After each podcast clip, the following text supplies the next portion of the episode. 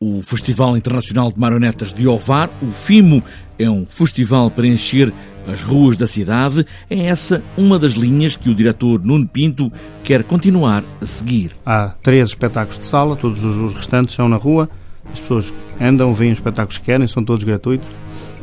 Claro que há espetáculos com, com uma dimensão maior que outros, que, uns que, que permitem ser vistos por 50 ou 60 pessoas, mas outros que largas centenas de pessoas terão condições para para os ver até pelas próprias características do espetáculo. O FIMO é um festival internacional e o programa dá conta disso mesmo. Este ano temos a presença de 11 nacionalidades diferentes.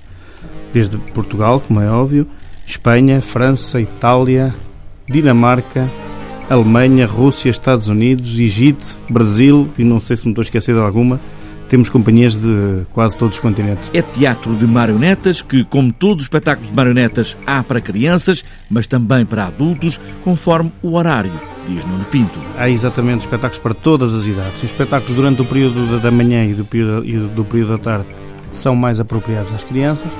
No entanto, o festival tem espetáculos a começar já depois da meia-noite. Espetáculos esses que certamente não são para, para as crianças, que são para jovens e, e para os adultos que da experiência que tivemos nestes últimos anos.